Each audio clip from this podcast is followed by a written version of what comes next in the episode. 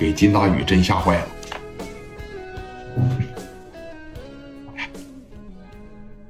说你看咱这邻里之间，说说说你看这是住好几个月了，是不是？说没有情分，咱还有最基本的邻里之间的感情。说你看你拿着这玩意儿出来，这啥意思啊？是不是？咱可不能这样啊！有啥事咱好好说呗，是吧？以后不行，你在这卖摩托，我走。放你妈的狗屁吧！你也知道邻里之间应该和睦相处啊！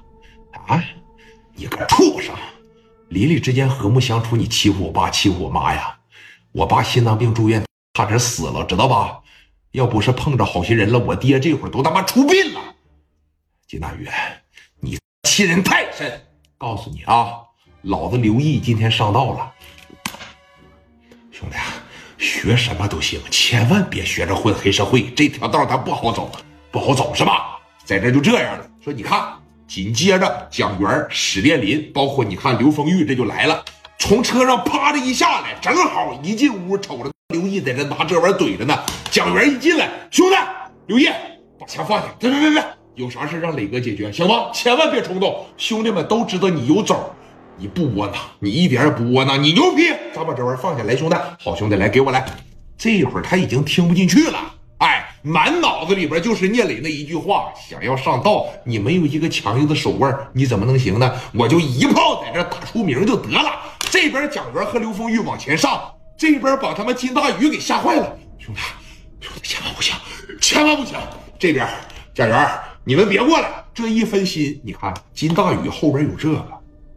你一分心，我掏出来，我跟你拼了！你看，刚一有这动作，别动，别动！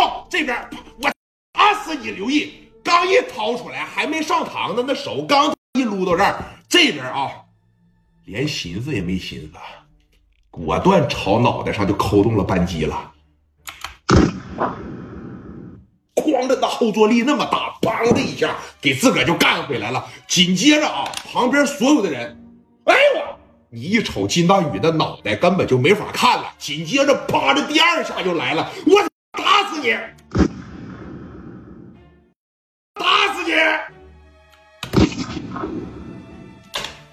给金大宇打的啊！一开始脑袋削掉半拉，紧接着这身上就。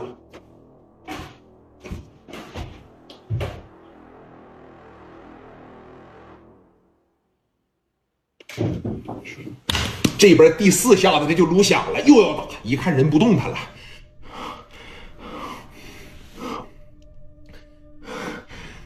蒋元也过来了，刘丰玉也过来了，从手里边啪的一抢过来，往里往里边这一来，嗯嗯，哎我兄弟，打死了！欺负我爸，欺负我妈，打死了！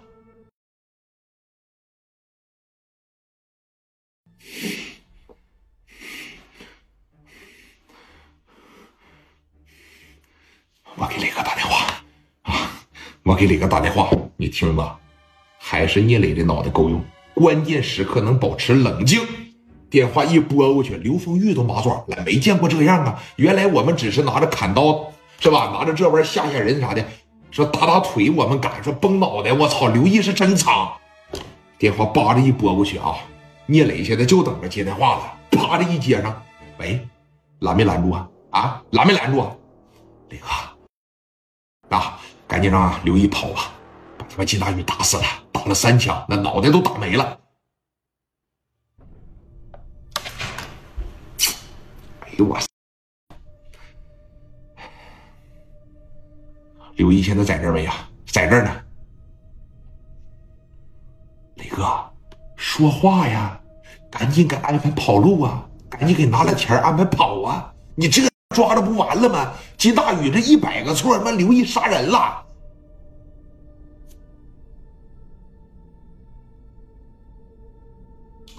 打电话报警，先让刘毅自首。行，我先让。啊？没听明白我说啥吗？打电话报警，让刘毅自首啊！摁着他，千万别让他再做任何的傻事了。不是磊哥，刘毅进去就完了。听不听我的？听我的就照做。把电话给刘毅，快！刘毅这边一接，雷哥，我把金大宇打死了，我打死他了。我知道，兄弟，你牛逼啊！听吧，但是现在最主要的事情发生了，咱们没办法逃避。你听着，你听着，你别。